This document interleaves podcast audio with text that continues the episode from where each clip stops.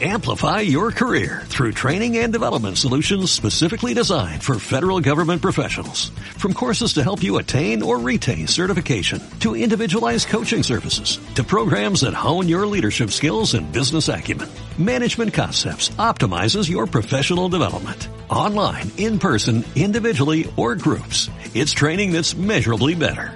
Learn more at managementconcepts.com. That's managementconcepts.com. Educación, humanidades, economía naranja, industrias creativas, arte, cultura, música, literatura, poesía, cine, radio, televisión, redes sociales, branding, entorno digital. Esto es Perspectiva. Revista en radio producida por la Escuela de Humanidades y Educación del Tecnológico de Monterrey.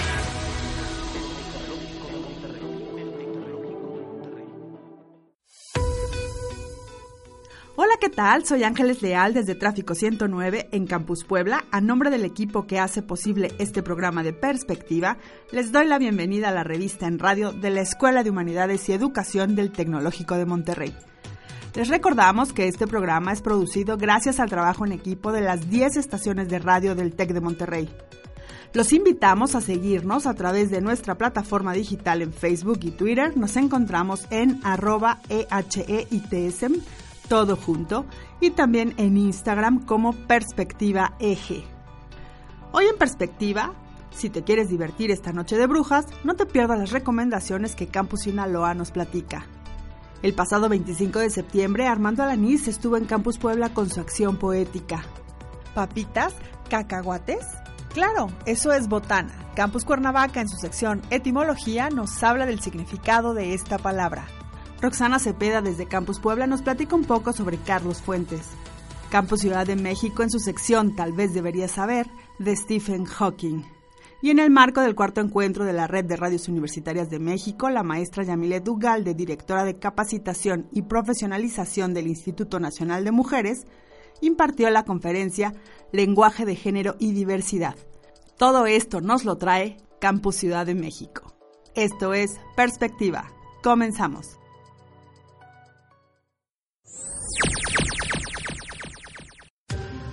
Hola, soy Fernanda Beltrán y hoy quiero hablarles acerca de una fecha que se aproxima. Está a la vuelta de la esquina y ya es tiempo de pensar en tu disfraz. Quizás no tienes planeado ir a una fiesta, pero por si acaso un atuendo sí debes de tener. Hay que pensar lo que ha sido tendencia este año. Las películas como lo que es De este año se acaba de estrenar hace poco, las series de Netflix como son lo de Stranger Things, eh, lo viral que se ha hecho en internet como lo que es Momo hace unos meses, o un clásico personaje de miedo que nunca ha pasado de moda que podría ser Freddy Krueger. Lo ideal es buscar un disfraz único y muy original para que seas el centro de atención en esta celebración. Busca que sea algo extrovertido y de miedo, porque el Halloween se trata de eso, de hacer esa noche algo oscuro y diferente algo que no haces todos los años. Disney podría ser también una opción, a lo mejor no terrorífica o de miedo, pero siempre nos salva, ya sea con sus personajes o alguna serie animada. También otra opción que te puedo recomendar es el maquillaje, un maquillaje sencillo y que tú puedas hacerlo a tu modo. No ocupas gastar mucho, no ocupas ser el centro de atención, siendo nomás algo único y diferente este año. También viene mucho lo que es las máscaras de luces en alguna fiesta electrónica que puedas usarla. O si lo que te gusta es estar en tendencia, como bien sabemos próximamente se va a estrenar la película del Guasón en los cines mexicanos y por ello el personaje de la película del Guasón será tendencia en este año. Espero te hayan gustado estas ideas y puedan ser una de tus opciones este año. Gracias.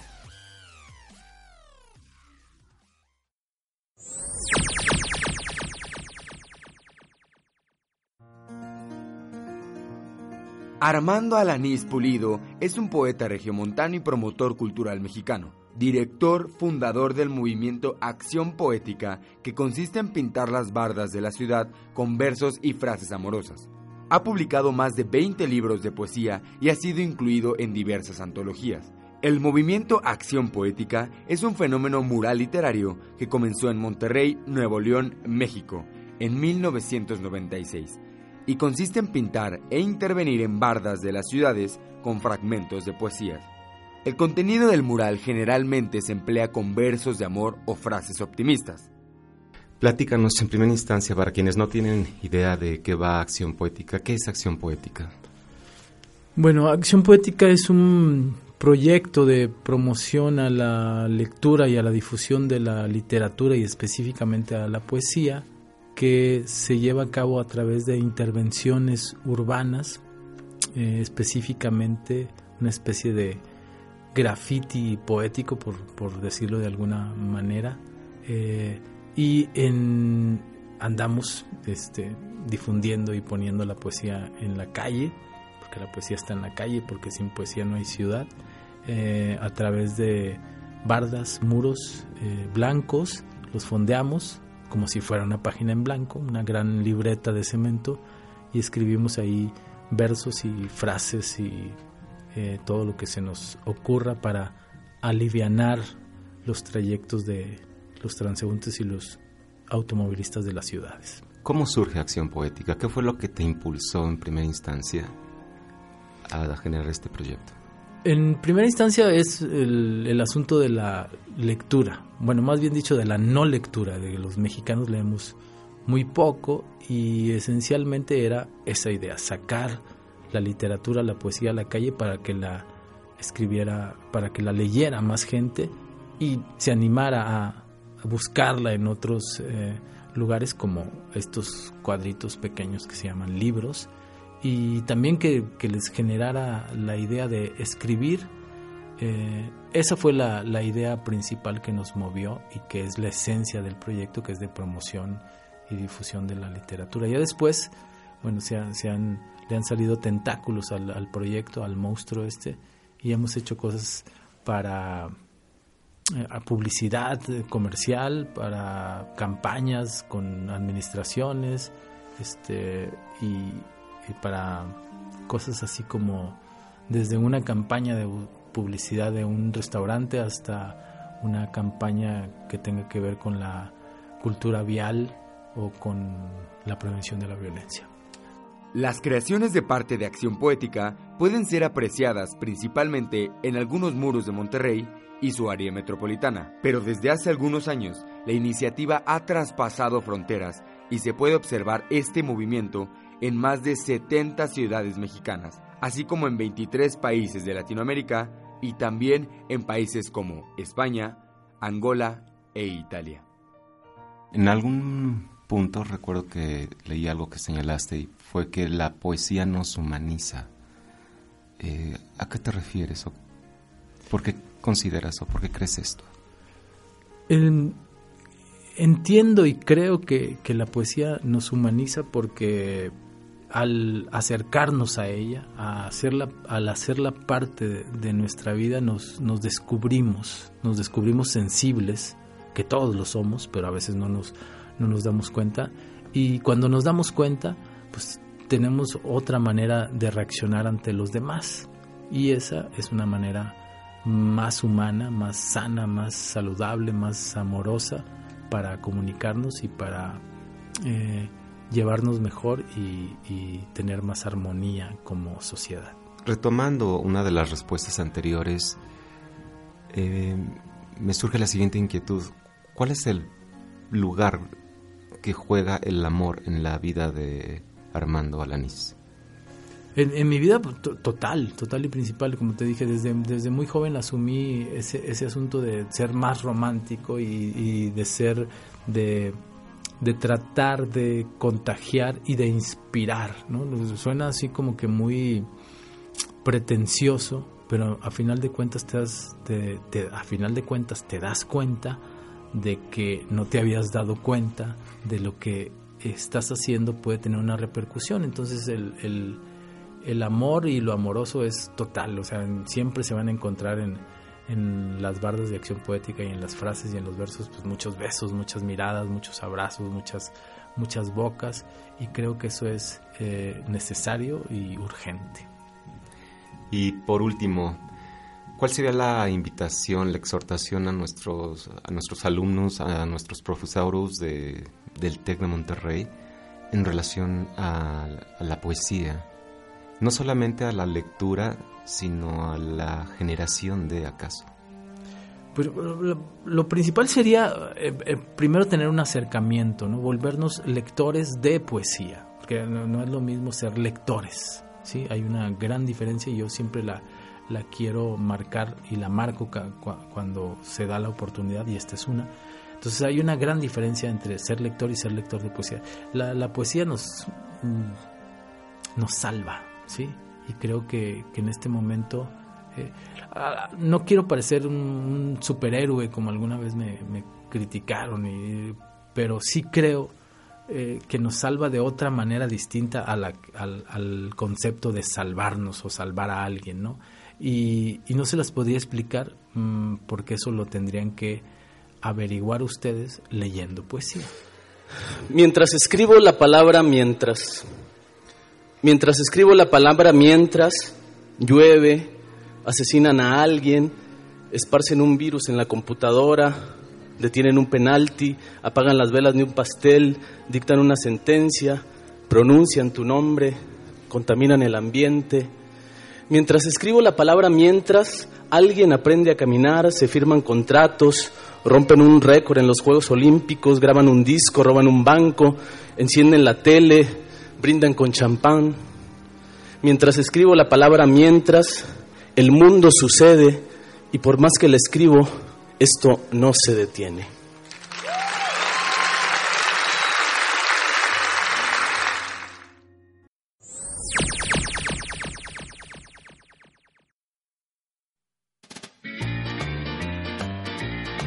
Esto es Etimológico, donde narraremos curiosidades sobre el origen de nuestro idioma.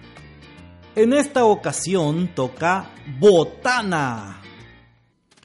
En México, la botana es un alimento que se consume entre comidas. Su variedad es tan amplia que hay comercios que se han especializado en ellas.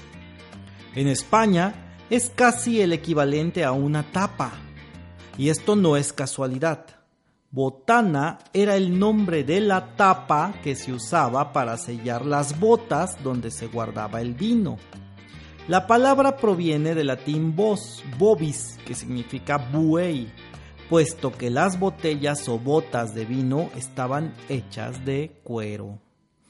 Así, la botana era literalmente la tapa de la bota del vino. Pero escuchen esto, antes era costumbre tapar el vino con un pedazo de morcilla o chorizo, que por supuesto luego era consumido como botana. Por eso, para botanear a gusto, es importante hacerlo con una copa de vino o una cerveza. Solo una. En los controles César Delgado, en la producción Abel Angelina, en coproducción, Omar Cerrillo. Soy Afit Hernández. Habla en español, ama el español.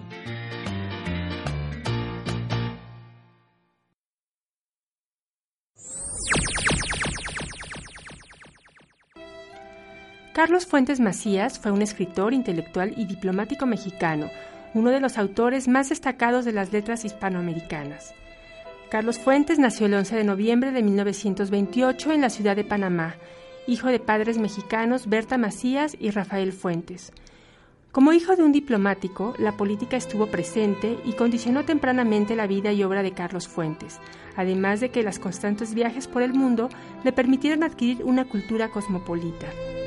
Se inició como periodista colaborador de la revista Hoy y obtuvo el primer lugar del concurso literario del Colegio Francés Morelos licenciado en leyes por la Universidad Nacional Autónoma de México.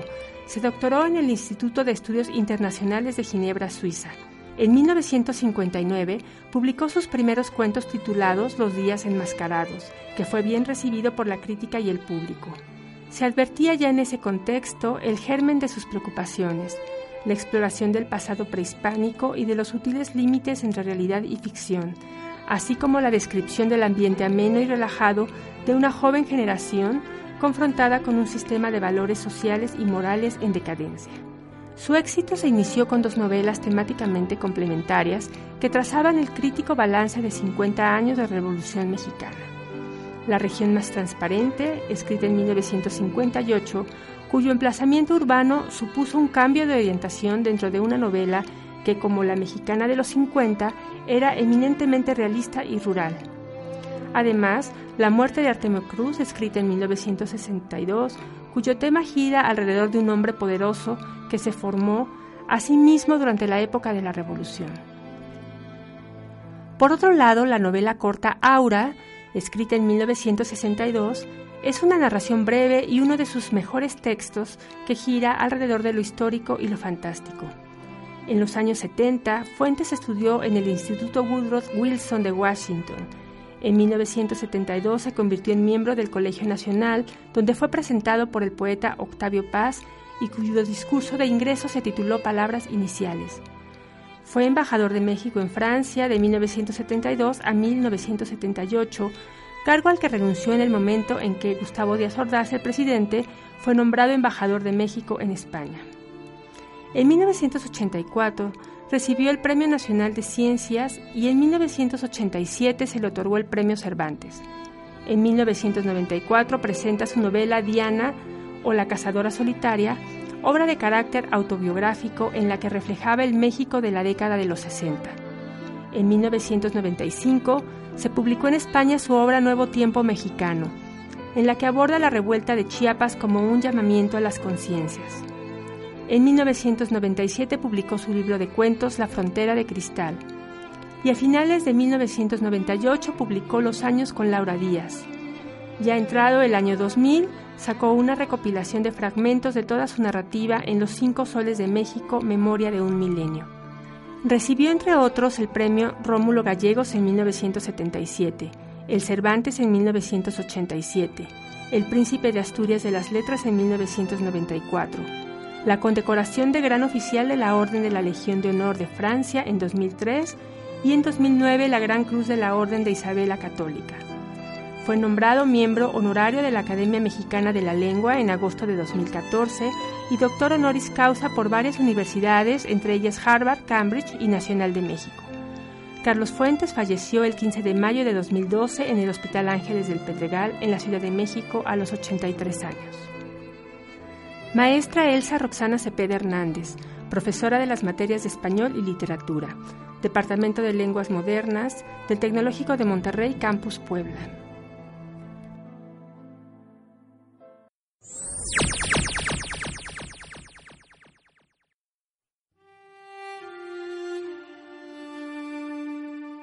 Si hoy sientes que ya no hay esperanza, que eres diminuto en el universo y que el peso del mundo es demasiado para tus hombros, déjame decirte que...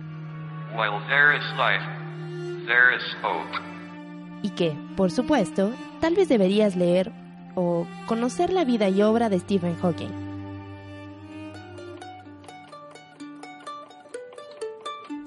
Conocido como una de las mentes más privilegiadas y brillantes que han rondado nuestro pequeño planeta, Stephen Hawking pasó a la historia por sus trabajos alrededor de los agujeros negros y por intentar unificar las dos grandes teorías de la física del siglo XX, la de la relatividad y la de la mecánica cuántica. Y como esta es una cápsula literaria, recordaremos también a Hawking por su labor en el ámbito de la divulgación científica y su capacidad para inspirar a millones de mentes a través de las décadas y los continentes. Nacido el 8 de enero de 1942, desde joven mostró interés por las matemáticas y la física. Su primer acercamiento a estas ciencias fue en el University College de Oxford, donde su tutor de física, Robert Berman, notó desde el inicio las capacidades extraordinarias de Stephen para resolver problemas. En adelante, la carrera profesional de Hawking fue imparable. Realizó estudios de posgrado en el Trinity Hall de Cambridge y realizó un doctorado en física en Cambridge en 1966.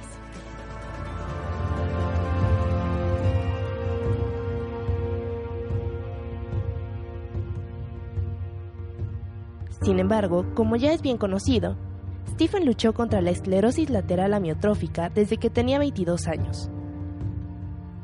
Y poco a poco, la enfermedad redujo el control de su cuerpo a la flexión de un dedo y el movimiento de sus ojos.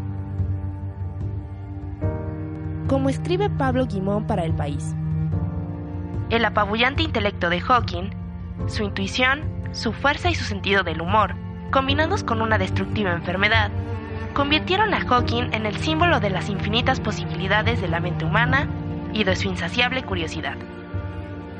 Fue esa curiosidad individual la que impulsó a Stephen a compartir su conocimiento y sus reflexiones con el mundo. En el ámbito divulgativo, Hawking publicó cuatro grandes textos. Breve Historia del Tiempo, de 1988, Agujeros Negros y Pequeños Universos y otros ensayos, en 1993, El Universo en una cáscara de nuez, en 2001, y Brevísima Historia del Tiempo en 2005, que era una versión de su libro más famoso, pero resumida y dirigida a un público más amplio.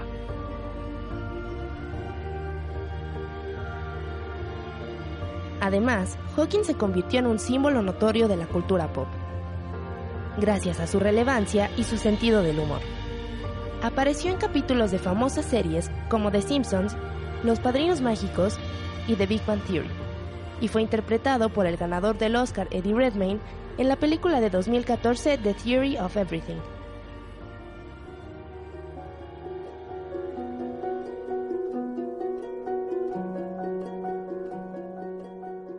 Así que, si hoy te la has pasado mirando tus zapatos en lugar de alzar la cabeza y buscar las estrellas, tal vez deberías darte una vuelta por el legado de Stephen Hawking. Con información de El País.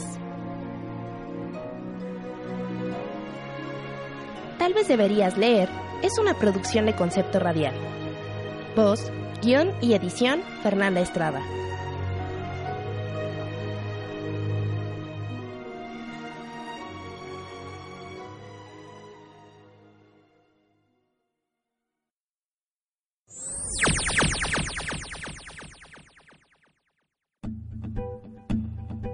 En el marco del cuarto encuentro de la Red de Radios Universitarias de México, la maestra Yamilet Ugal de Benavente, directora de capacitación y profesionalización del Instituto Nacional de Mujeres, impartió la conferencia Lenguaje de Género y Diversidad en los Medios de Comunicación. Destacó la función valiosa de las radios universitarias en propiciar e inspirar la transformación en prácticas de discriminación, violencia y machismo haciendo un uso adecuado del lenguaje para la construcción de la igualdad. El lenguaje, en tanto herramienta para la comunicación y la cognición social, expresa dicha complejidad y si no lo transformamos, reproduce las desigualdades y la, y la discriminación. Por ello se ha reconocido que los medios de comunicación juegan un papel muy importante en la construcción de la igualdad. Y aquí vienen las funciones y las tareas que el instituto busca promover y sobre el cual también genera y buscará incluir en el, programa, en el Programa Nacional de Igualdad acciones. Señalan que se debe erradicar los estereotipos sexistas de los contenidos de la radiodifusión y de las telecomunicaciones. Que debemos aumentar la participación de las mujeres en los medios de comunicación, tanto en la producción de contenidos como en materia de los propios contenidos y por supuesto en el acceso a los puestos de toma de decisión de ambos sectores, radiocomunicación, telecomunicaciones, etcétera, y aumentar la participación de las mujeres en el tema de los de las tecnologías de información, sobre todo, de acuerdo con estudios de la CEPAL, en la producción de contenidos y en el desarrollo de contenidos específicos, en algunos casos para las mujeres o con estos enfoques de igualdad y de diversidad. ¿no? Es muy importante impulsar el reconocimiento de los derechos humanos mediante enfoques y abordajes que promuevan contenidos que den protagonismo a mujeres o personas de las diversidades sexuales o de la diversidad social que eviten la generalización del lenguaje en masculino. Pero es importante también que los contenidos eviten naturalizar comportamientos y actitudes que se estereotipan y que se reproducen en relación con lo que deben ser y hacer las mujeres, ¿no? Evitar incrementar la culpabilidad de la violencia, de los crímenes de odio en los sujetos, evitar ligar la violencia de género a ciertos grupos sociales con lo que se reproducen importantes estereotipos, los pobres, los migrantes, las trabajadoras del sexo comercial, las personas de la diversidad sexual, etcétera, con las cuales estamos en el fondo haciendo consideraciones morales sobre sus comportamientos y volvemos a la idea de les toca y les pasa por la forma y por el estilo de vida que llevan, ¿no? Y cómo estas ideas se reproducen.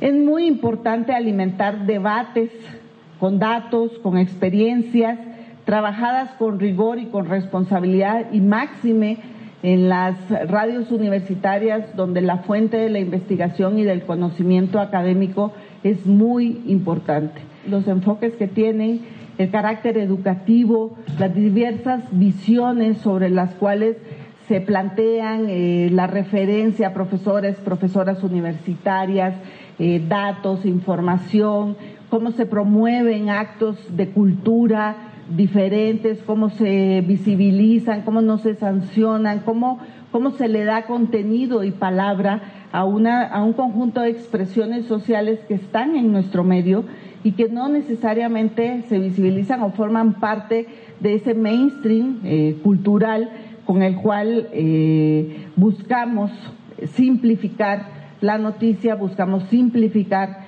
los sujetos y nos adherimos a las formas más comerciales e ideológicas de la comunicación. Señalar que no se trata de hacer más temas de mujeres hechos por mujeres, sino de sacar a las mujeres de la invisibilidad en las coberturas, impulsar la igualdad y garantizar un tratamiento responsable de las distintas formas de violencia contra las mujeres cis, es decir, heterosexuales, trans y transvestis, niñas y adolescentes. La pregunta es, ¿qué papel va a jugar los medios de comunicación, la radio, las noticias, en propiciar y en estimular esa transformación?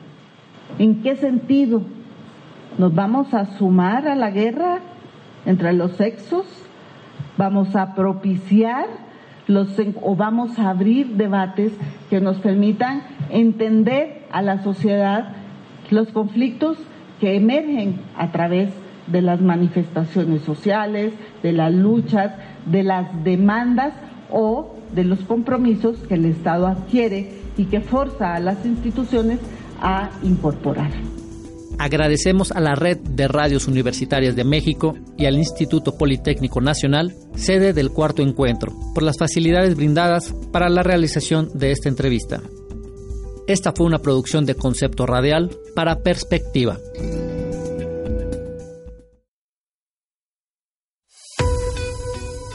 Agradecemos a todo el equipo de producción en cada una de las 10 estaciones que conformamos la Escuela de Humanidades y Educación les recordamos seguirnos a través de nuestra plataforma digital en Facebook y en Twitter. Nos encontrarán en arroba EHEITESEM, todo junto, y también en Instagram como Perspectiva EHE. E. No olviden suscribirse a nuestro podcast Perspectiva en iBox, Spotify y Apple Podcast. La producción ejecutiva y la edición a cargo de Andrés Martínez, en la coordinación general Ingrid Hernández. Yo soy Ángeles Leal desde Campus Puebla en Tráfico 109. Nos escuchamos en la próxima emisión de Perspectiva.